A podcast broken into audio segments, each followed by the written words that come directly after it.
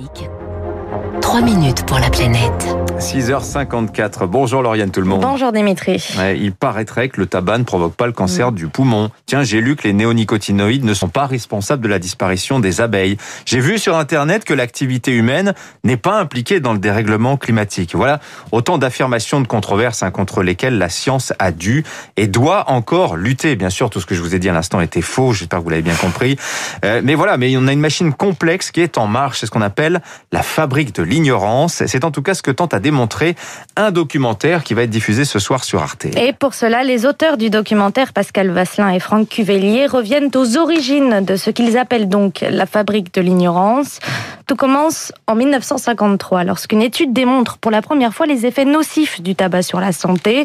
Catastrophe pour la Big Tobacco, les grands patrons de l'industrie du tabac, qui répliquent en commandant des centaines d'études pour tenter de se disculper, et ce, grâce à une arme, le doute, la source de toute démarche scientifique.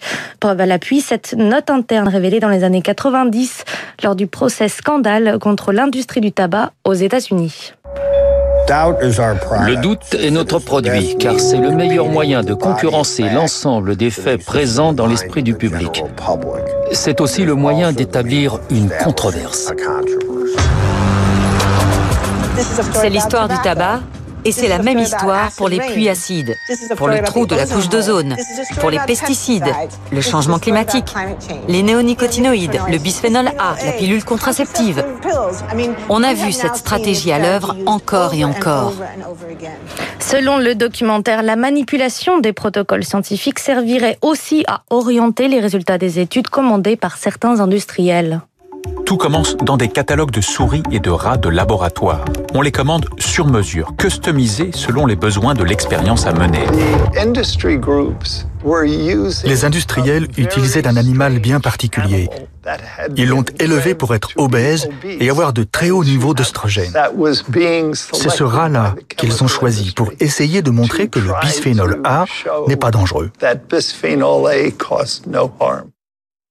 La plupart des intervenants du documentaire appartiennent à une discipline peu connue, l'agnotologie, l'étude de la production culturelle de l'ignorance de ce que l'on ne sait pas et pourquoi on l'ignore.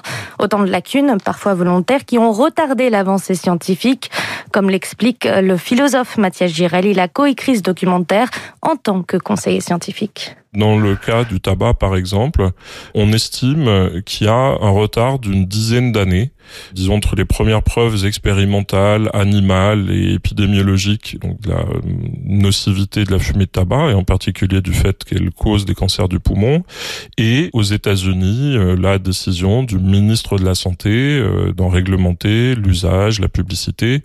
Et donc, bah, les, les, historiens des sciences prennent ces dix ans en disant on a perdu dix ans sur de la réglementation, mais ces dix ans ils ont fait tant de morts.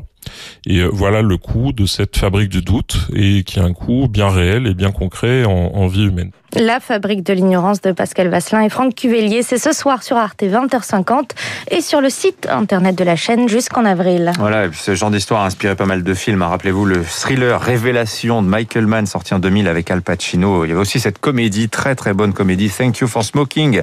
C'était l'histoire d'un lobbyiste de l'industrie du tabac. Très intéressant. Merci Lauriane tout le monde. 6h57, euh, tout de suite... Euh